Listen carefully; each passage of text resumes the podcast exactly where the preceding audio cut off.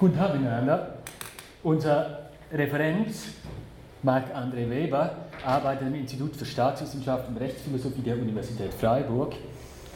Er ist wissenschaftlicher Mitarbeiter im Forschungsprojekt Vernünftiger Umgang mit unscharfen Grenzen. Neben diesem Schwerpunkt philosophische Wahrheitstheorien zählt er auch Metaphysik und Erkenntnistheorie zu seinen Spezialgebieten. Ein weiteres Gebiet, das etwas älter, auch in die weitere Vergangenheit äh, reicht, denke ich, ist, die, ist das Thema der Theorie der Person. Zu diesem Schwerpunkt hat Marc-André Weber seine Dissertation geschrieben mit dem Titel Die Zerlegung des Ichs über die Grundlagen personaler Identität. Und zu diesem Thema wird er heute auch in gewissem Sinn sprechen. Wir freuen uns alle auf den Vortrag Die Aussagekraft wirklichkeitsferner Gedankenexperimente für Theorien personaler Identität. Bitte schön. Vielen Dank. Ähm, ich betrete den Teletransporter. Ich war schon mal auf dem Mars, aber auf die alte Weise. Drei Wochen im Raumschiff hin, drei Wochen im Raumschiff zurück. Heute werde ich auf eine andere Weise reisen. Man hat mir erzählt, wie es funktioniert. Ich muss einfach den grünen Knopf drücken, dann werde ich das Bewusstsein verlieren.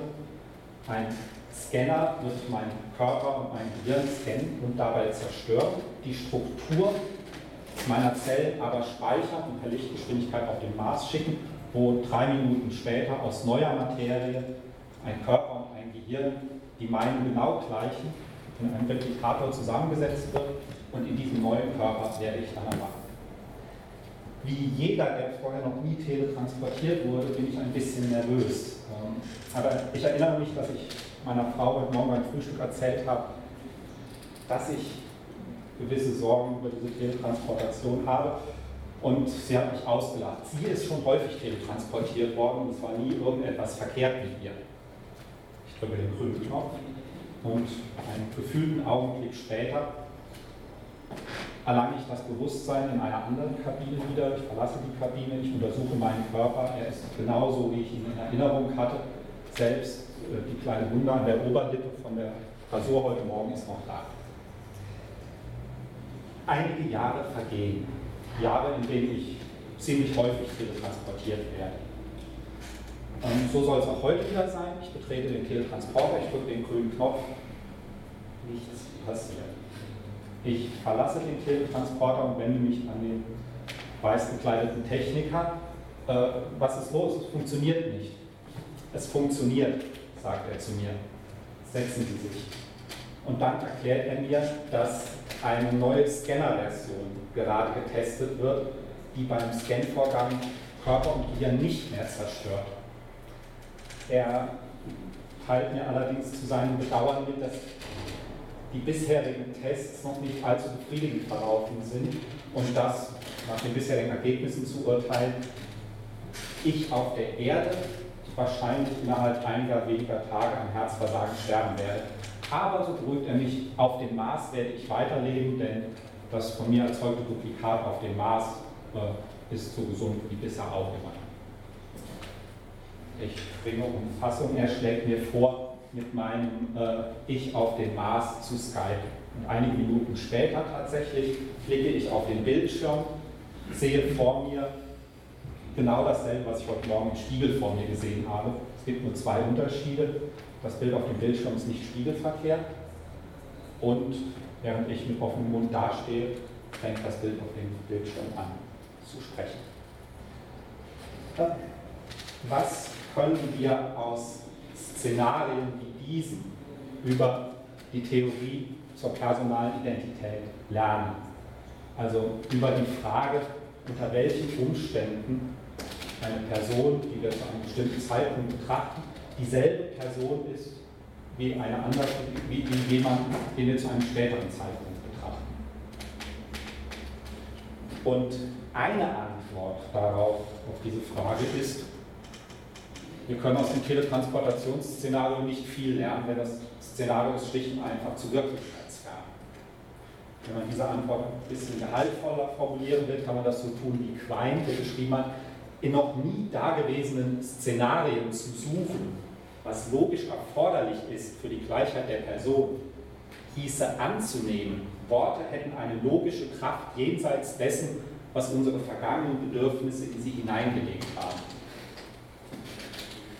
Wir nehmen im Alltag Identitätszuschreibungen an Personen vor, die decken Fälle ab, wie gestern habe ich eine Person in der Bahn gesehen, heute sehe ich eine Person in der Bücherei und ich erkenne, das ist dieselbe Person. Oder auch Fälle, äh, in denen jemand zum Beispiel einen Gedächtnisverlust erleidet. Äh, all das kommt in unserer Welt vor. Bei diesen Fällen hat sich ein bestimmter Gebrauch unseres Begriffs der personalen Identität eingeschliffen. Aber anzunehmen, dass wir diesen Gebrauch so ohne weiteres auf sehr wirklichkeitsferne Fälle übertragen könnten, das erscheint vor allem in diesem Zitat hier suspekt. Gegen diese Kritik hat Parfit, von dem das Teletransportationsszenario, das ich geschildert habe, in der Version, in der ich es geschildert habe, stammt, eingewandt. Diese Kritik könnte gerechtfertigt sein, falls wir beim Nachdenken über solche imaginierten Fälle nichts empfänden. Aber diese Fälle rufen in den meisten von uns starke Überzeugungen hervor. Parfit ist also der Meinung, unsere Worte haben auch in zum Beispiel Teletransportationsszenarien eine logische Kraft, denn wir haben Überzeugungen, Intuitionen darüber, wie wir Identitätszuschreibungen in solchen Szenarien vornehmen würden. Parfit würde also nicht die Antwort 1 geben, sondern Parfit würde folgende Antwort geben. Wir können aus Teletransportationsszenarien Verschiedenes lernen. Zum Beispiel können wir aus dem ersten Fall, in dem der Scanner ähm, meinen Körper und mein Gehirn zerstört, die Erkenntnis ziehen, dass unser Überleben nicht allein von der Identität unserer Materie selbst abhängt, sondern von der Identität der zugrunde liegenden Struktur der Materie, allenfalls davon. Denn ich werde auf dem Mars ja aus neuer Materie aufgebaut und wenn wir die Identitätszuschreibung zwischen mir auf der Erde und mir auf dem Mars vornehmen wollen, was nahe zu liegen scheint, dann bedeutet das, dass die materielle Identität nicht wesentlich ist für Personalidentität. Wenn man das, den zweiten Teletransportationsfall, in dem mein Körper und mein Gehirn zunächst einmal nicht zerstört werden, dazu nimmt, kann man die Frage stellen, oder kann man sehen, dass die Frage, ob eine zu einem zukünftigen Zeitpunkt existierende Person mit mir identisch ist, nicht allein davon abhängt, wie sich deren intrinsische Eigenschaften aus meinen ergeben. In beiden Fällen, in dem Fall, wo der Scanner meinen Körper und mein Gehirn direkt zerstört, und in dem Fall, wo das nicht der Fall ist, ist die Person auf dem Mars genau dieselbe. Und deren Eigenschaften haben sich auf genau dieselbe Weise aus meinen ergeben. Trotzdem neigen wir dazu, im ersten Fall zu sagen, sie ist mit mir identisch und im zweiten Fall zu sagen, sie ist nicht mit mir identisch, denn im zweiten Fall gibt es einen besseren Kandidaten, nämlich nicht auf der Erde von dem wir nicht wissen, ob er tatsächlich in ein paar Tagen an Herzversagen sterben wird. Speziell äh, bei diesem zweiten Szenario können wir auch die Beobachtung anstellen, dass Sterben in dem Wissen, dass man ein Duplikat hat, das weiterlebt, weniger schlimm ist als herkömmliches Sterben. Meine Gedanken, Gefühle und so weiter werden ja fortleben. Es wird jemanden geben, der sich um meine Frau und meine Kinder kümmern wird, ohne dass die irgendwas vermissen. Es wird jemanden geben, der meine philosophischen Arbeit in genau meinem Sinne weiter äh, verfolgt. Das, all das sind sehr tröstliche Gedanken. Mir geht es jetzt nicht darum, in meinem Vortrag zu diskutieren, ob diese Beobachtungen tatsächlich sinnvoll sind und welche Theorien sich daraus ergeben. Mir geht es darum zu überlegen, sind, ist, sind, ist die Antwort 1, wir können aus solchen wirklichkeitsfernen Szenarien nicht viel lernen, richtig? Oder ist die Antwort 2 richtig? Wir können ganz verschiedene Sachen aus solchen Szenarien herleiten. Und wirklichkeitsferne Szenarien sind besonders im Bereich der personalen Identität sehr, sehr verbreitet. Viele Theorien der personalen Identität fußen auf sehr fantasievollen Gedankenexperimenten Vertreter anderer Theorien zur personalen Identität wiederum sind der Meinung, dass solche wirklichkeitsfremden Szenarien zur ernstzunehmenden philosophischen Theoriebildung nicht taugen. Es gibt eine große Kontroverse darüber, äh, eine große implizite Kontroverse, sollte ich sagen, weil sie häufig nicht thematisiert wird, ob wir aus wirklichkeitsfernen Szenarien tatsächlich philosophische Erkenntnisse gewinnen können. Und um, diese Frage, um mich dieser Frage anzunähern, möchte ich zunächst einmal eine Strukturanalyse von Gedankenexperimenten vorstellen, die sich ähm, in den letzten Jahren recht gut etabliert hat und die auf Arbeiten von Roy Sorensen, Tamar Gendler, Sören Hagwitz und vor allem Timothy Williamson beruht. Wir stellen zunächst mal einige Beobachtungen über Gedankenexperimente an. Erstens, Gedankenexperimente beinhalten imaginierte Szenarien, also ausgedachte Szenarien. Ich habe sie imaginiert genannt und nicht imaginär, weil imaginär so klingt, als wären diese Szenarien zwangsläufig irreal. Das muss nicht sein. Die können durchaus realisiert sein, aber das spielt keine Rolle. Imaginierte Szenarien, wie eben zum Beispiel das Teletransportationsszenario. Und bezüglich dieser imaginierten Szenarien lassen sich jetzt drei Arten von Fragen unterscheiden. Erstens, was wird im Szenario weiterhin passieren? Wir können zum Beispiel uns beim Teletransportationsszenario fragen, in dem Moment, wo der Scanner meinen Körper und mein Gehirn nicht mehr zerstört, was hat das für Auswirkungen für die gesellschaftliche Akzeptanz der Teletransportation in dieser zukünftigen Gesellschaft? Eine andere Art von Frage, die man sich stellen kann, ist, wie lassen sich wesentliche Bestandteile des Szenarios angemessen beschreiben? Sollten wir ein Teletransportationsszenario so beschreiben, wie ich es schon getan habe, nämlich dass ich auf der Erde mit ich auf dem Mars identisch bin? Oder sollten wir diese Identitätszuschreibung nicht, zunehmen, äh, nicht vornehmen? dritte Frage, die man stellen kann, ist, wie sind wesentliche Bestandteile des Szenarios angemessen zu bewerten? Das kann eine ethische Bewertung sein. Ist es gut, wenn Leute sich teletransportieren lassen? Ist es auch dann gut, wenn der Scanner Körper und Gehirn nicht mehr zerstört? Die Bewertung kann aber auch eine nicht ethisch sein, zum Beispiel eine zweckrationale. Ist es gut für mich, wenn ich mich teletransportieren lasse? ist es auch dann gut für mich, wenn der Scanner meinen Körper mein Gehirn nicht mehr zerstört. Wenn man sich das vor Augen hält, wir können Gedankenexperimente aufspalten, imaginierte Szenarien und bestimmte Fragen, die sich zu diesen Szenarien stellen, dann kann man eine bivariate Struktur erkennen. Und Gemäß dieser bivariaten Struktur untergliedert sich ein Gedankenexperiment erstens in ein imaginiertes Szenario sowie zweitens eine These über entweder den weiteren Verlauf oder die adäquate Beschreibung oder die adäquate Bewertung gewisser Züge dieses Szenarios.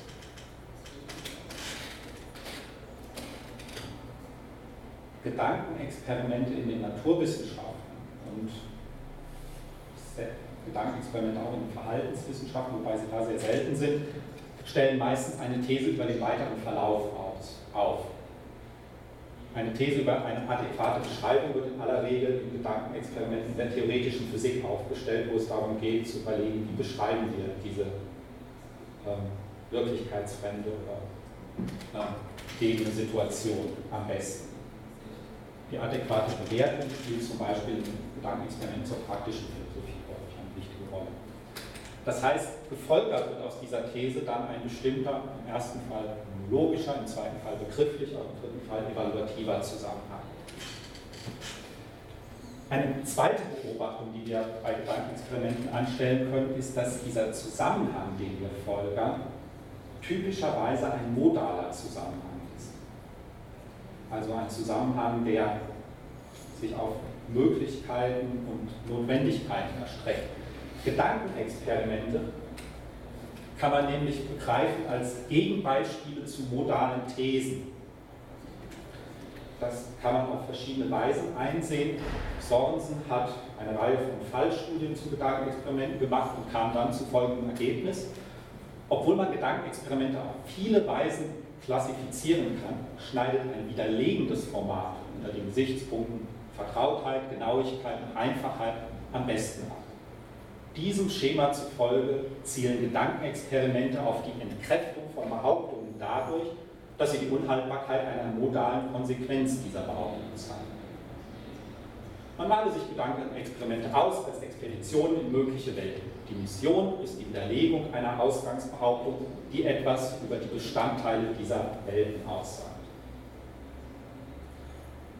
wie gesagt, Sorensen kam auf dieses Fazit dadurch, dass er eine Reihe von Fallstudien betrieb. Man kann es aber auch anders einsehen, denn wenn Gedankenexperimente, also ein Gedankenexperiment, das sich nicht auf eine modale These erstrecken würde, sondern auf eine These über die tatsächliche Beschaffenheit der Welt, wäre in gewissem Sinne überflüssig, denn die tatsächliche Beschaffenheit der Welt kann man am ehesten durch tatsächliche Experimente klären.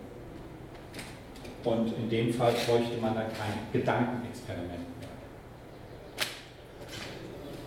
Ich setze diese beiden Beobachtungen, dass es eine bivariate Struktur gibt, die Gedankenexperimenten zugrunde liegt und dass Gedankenexperimente Gegenbeispiele zu modalen Thesen sind, jetzt voraus. Und ähm, kommen wir zu der Struktur, die dann Gedankenexperimente auch insgesamt annehmen. Sie sind nämlich dann äh, gültige Argumente mit zwei Prämissen. Und die erste dieser Prämissen behauptet dabei die Möglichkeit des zugrunde liegenden imaginierten Szenarios. Die zweite der Prämissen behauptet dabei, unter der Voraussetzung, dass das Szenario vorliegt, die Korrektheit einer speziellen Vorhersage, Beschreibung oder Bewertung. Der Einfachheit halber werde ich jetzt noch von Korrektheit einer Beschreibung reden. Bewertung und Vorhersagen ähm, funktionieren genau analog. In logischer Form sieht das Ganze dann so aus. Und ich werde über diese logische Form hier sehr vieles nicht sagen. Ich werde zum Beispiel nicht erklären, warum dieses Argument aus den beiden Prämissen und dieser Konklusion ein gültiges Argument ist. Ich werde auch nicht erklären, warum man hier in der zweiten Prämisse äh, genau die Formulierung wählt, die gewählt worden ist, nämlich mit Hilfe eines kontrafaktischen Konditionals. Dieses Zeichen hier deutet an, dass es sich um ein kontrafaktisches Konditional handelt und nicht zum Beispiel eine Notwendigkeitsbehauptung hier reinnimmt oder ein anders formuliertes kontrafaktisches Konditional. Ich werde auch nicht erklären, ob, warum der Möglichkeitsoperator hier, diese Raute in der ersten Prämisse, wie, wie, der zu interpretieren ist, ob der im Sinne von metaphysischer Möglichkeit zu interpretieren ist wie Timothy Williamson, ähm, der Gettier-Fälle auf genau diese Weise analysiert hat, meint, oder ob begriffliche Möglichkeit ausreicht. Ähm, ich denke, dass begriffliche Möglichkeit ausreicht, aber wie gesagt, darüber werde ich nicht reden, das würde uns viel zu weit wegführen. Das Einzige, was ich an dieser logischen Form erklären möchte, ist, was genau, ähm, also wie genau sie zu verstehen ist. Also diese erste Prämisse besagt, es ist möglich, dass es bestimmte Entitäten gibt, die in einem bestimmten Szenario äh, fungieren. Also auf den Teletransportationsfall bezogen, es ist möglich, dass es zwei Personen gibt, die in einem Teletransportationsverhältnis zueinander stehen. Also die eine ist die teletransportierte Version der anderen.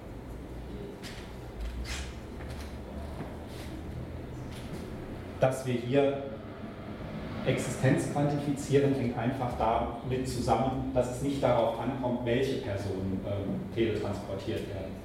Kommt nicht darauf an, ob das ich und mein Duplikat auf dem Mars sind oder ob das David Parfit ist und sein Duplikat auf dem Mars oder zwei völlig andere, sondern es geht einfach nur darum, dass unabhängig von den speziellen Personen es möglich ist, dass Personen in einem Tele Personen zu finden, die in einem Teletransportationsszenario fungieren. Und wenn wir Personen hätten, die in einem Teletransportationsverhältnis zueinander stünden, dann würde für alle Personen gelten, dass, wenn sie in einem Teletransportationsverhältnis zueinander stünden, dass eine bestimmte Beschreibung auf sie zutritt. Das können ganz verschiedene Beschreibungen sein. Es kann zum Beispiel die Beschreibung sein, die teletransportierte Version ist mit, äh, Person ist mit der ursprünglichen Person personal identisch, teilt aber nicht ihre Materie. Das wäre eine Beschreibung im Sinne der ersten These, die wir in der zweiten Antwort probeweise aus dem Szenario abgeleitet haben. Und je nachdem, welche Beschreibung wir hier einsetzen, können wir auf der Basis eines imaginierten Szenarios ganz verschiedene Gedankenexperimente aufbauen, die sich dann jeweils in der zweiten Prämisse und dadurch auch in der Konklusion unterscheiden. Die Konklusion besagt dann letztlich, okay, es ist möglich, dass es bestimmte äh, Entitäten gibt, die einer bestimmten Beschreibung genügen. Also es ist möglich, dass es zwei Personen gibt, die personal identisch sind, aber die Materie miteinander nicht teilen. Und das würde dann die zugehörige Unmöglichkeitsthese widerlegen, nämlich dass es unmöglich ist, personal mit jemandem identisch zu sein, der aus völlig anderer Materie aufgebaut ist. Also äh, äh, eingängiger formuliert, dass es im Überleben nicht auf materielle Identität ankommt. Wenn man jetzt Gedankenexperimente kritisieren will, gibt es nur zwei Möglichkeiten. Weil das Argument gültig ist, kann man nicht die äh, logische Folgerungsbeziehung angreifen, sondern man kann nur entweder zeigen, dass die erste Prämisse unplausibel ist oder zeigen, dass die zweite Prämisse unplausibel ist. Im Falle der ersten Prämisse ist das recht schwierig, denn sehr, sehr viele Szenarien, die wir uns vorstellen können, sind metaphysisch oder begrifflich möglich. Ein unmögliches Szenario wäre zum Beispiel jenes bekannte Zeitreiseszenario, wo jemand in die Vergangenheit reist und seine eigene Mutter vor seiner Geburt umbringt, sodass er gar nicht erst geboren werden kann. Solch ein Szenario könnte man gut argumentieren, ist tatsächlich begrifflich oder metaphysisch unmöglich. Aber die allermeisten Szenarien sind auf diese Weise möglich. Und Wirklichkeitsferne führt nicht zu Unmöglichkeit. Das heißt, eine Kritik an Gedankenexperimenten auf der Basis von Wirklichkeitsfernen müsste auch bei der zweiten Prämisse einsetzen. Das heißt, äh, Kritik an der zweiten Prämisse, an der Hauptprämisse, ist in der Regel die Kritik, die gegen Gedankenexperimente vorgebracht wird, wenn sie dann ordentlich ausformuliert wird. Ich werde jetzt eine Kritik an Gedankenexperimenten oder verschiedene Arten einer Kritik an Gedankenexperimenten, die sich jeweils gegen diese zweite Prämisse richten, gegen die Beschreibung darin ähm, vortragen. Zunächst mal eine speziellere Kritik, speziell insofern, als dass sie auf ein bestimmtes Gedankenexperiment selbst abzielt und die Intuition, die wir bezüglich der Korrektheit der Beschreibung haben. Eine solche spezielle Kritik kann darin bestehen, dass man zum Beispiel schlicht bestreitet, dass die Intuition tatsächlich vorliegt. Wenn ich sage, okay, ich habe keine, ich finde nicht, dass ich auf der Erde und ich auf dem Mars, dass wir personal identisch sind, bestreite ich, dass ich die äh, Intuition habe. Wenn diese Intuition nicht beständig wäre, also wenn ich zum Beispiel verschwende dadurch, dass ich mehr Fachwissen erwerbe, also was über Logik lerne zum Beispiel, ähm, wäre diese Intuition auch nicht zuverlässig. Diese Intuition soll auch darstellungsinvariant sein. Also es sollte nicht von unwesentlichen Details in der Beschreibung des Szenarios abhängen, ob ich diese Intuition habe oder nicht. Ich habe zum Beispiel das Teletransportationsszenario in der ersten Person geschildert, hätte ich es in der dritten Person geschildert, äh, hätten, sollten wir möglichst dieselbe Intuition bekommen. Wenn nicht, spreche das gegen die Zuverlässigkeit der Intuition. Es kann auch sein, dass verschiedene Gedankenexperimente, verschiedene Intuitionen, die im Widerspruch zueinander stehen, hervorbringen. Auch dann sollten wir an der Zuverlässigkeit der entsprechenden Intuition zweifeln. Die Liste ist sicherlich nicht vollständig, das nur als Hinweis darauf, unter, auf welche Weise man die Intuition, die man bezüglich eines bestimmten Gedankenexperiments eventuell haben kann, in Zweifel ziehen kann. Aber wie gesagt, diese Kritik ähm, wird immer speziell auf ein Gedankenexperiment angepasst und muss bei jedem Gedankenexperiment neu ähm, vorgebracht werden, beziehungsweise muss bei jedem Gedankenexperiment neu überlegt werden, ob das hier zutrifft. Und ein guter Gedankenexperimentator sollte dafür Sorge tragen, dass ein Gedankenexperiment, das er präsentiert, Intuition hat, äh, hervorbringt, die diese Eigenschaften hier tatsächlich haben. Man kann die Plausibilität der ähm, Beschreibung hier allerdings noch auf eine andere, wesentlich fundamentalere Art angreifen, indem man nämlich sagt, dass bei wirklichkeitsfernen Szenarien die Beschreibung immer und äh, die, die entsprechende Intuition bezüglich der Korrektheit der Beschreibung immer nicht belastbar sind und ähm, die zweite Prämisse deshalb immer unplausibel.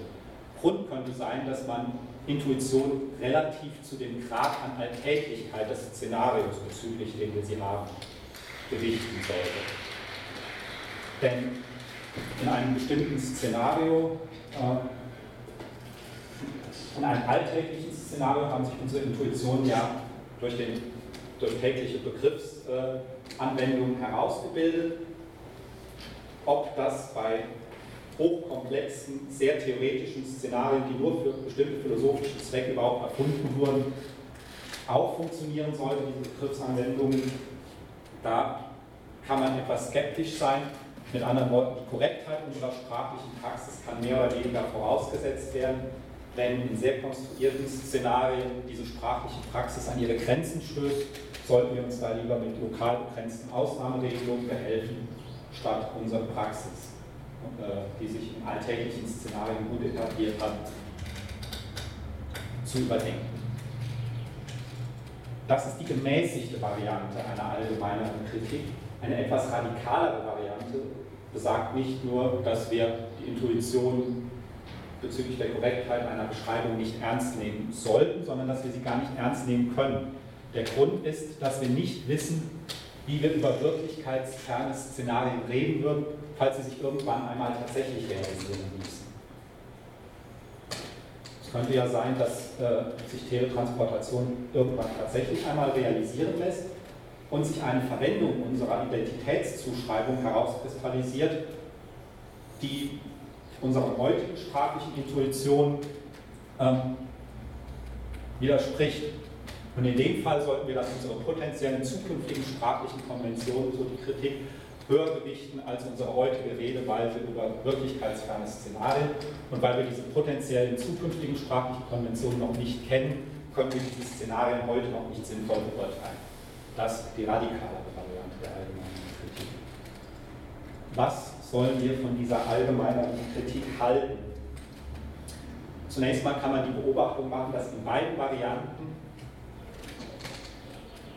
die Begründung sehr stark darauf fußt, dass wir unsere entweder aktuelle oder potenziell zukünftige Redeweise beibehalten wollen und dass wir die dieser Redeweise zugrunde liegende Struktur als wesentliches Element für die, Theorie, für die philosophische Theoriebildung verwenden. Das heißt, wir müssen uns, wenn wir überlegen, ob wir diese allgemeinere Kritik plausibel finden, überlegen, ob wir Theorien bevorzugen, die mit unserem aktuellen oder potenziell zukünftigen vortheoretischen Denken und Sprechen zu vereinbaren sind. Das wären aber dann Theorien, die nur in diesem bestimmten Umfeld, in dem wir uns befinden, funktionieren und die obsolet werden können, wenn technische Umwälzungen oder technische Revolutionen stattfinden, also Teletransportation zum Beispiel möglich wird, wenn ähm, gesellschaftlicher Wandel stattfindet. Unter Umständen sind die Theorien auch kulturrelativ, also sie sind jedenfalls in ihrer Anwendung arg begrenzt, aber eben ähm, äh, aber sie implementieren eben unsere vortheoretische Denkstruktur. Oder bevorzugen wir Theorien von allgemeinerer Gültigkeit und deshalb auch höherer Explanativität, denn sie erklärt nicht nur die Gegebenheiten in dem Umfeld, in dem wir uns befinden, sondern alle begrifflich oder metaphysisch möglichen Gegebenheiten. Und bevorzugen wir diese Theorien auch dann, wenn sie tiefgreifende Veränderungen unserer Denk- und Sprechgewohnheiten erfordern. Für den Fall, und nur für den Fall, dass wir Theorien der ersteren Art bevorzugen, können wir tatsächlich auch Gedankenexperimente im Sinne dieser allgemeineren Kritik kritisieren und können dann tatsächlich auch wirklichkeitsferne Gedankenexperimente bei unserer philosophischen Theoriebildung vernachlässigen. Falls wir Theorien der zweiteren Art bevorzugen, müssen wir allerdings die Intuition, die wir bezüglich dieser Gedankenexperimente haben, bezüglich dieser Szenarien haben, auf jeden Fall in unsere Theoriebildung einbeziehen, so sie denn den Anforderungen genügen, die ich bei der spezielleren Kritik äh, vorgetragen habe. Also abschließend die, wie ich es genannt habe, Theorie, theoretische Gretchenfrage, die wir uns stellen müssen im Umgang mit Gedankenexperimenten, ist, bevorzugen wir Theorien von hoher Universalität und Explanativität oder bevorzugen wir Theorien von hoher Sprachkonservativität und Vertrautheit. Vielen Dank.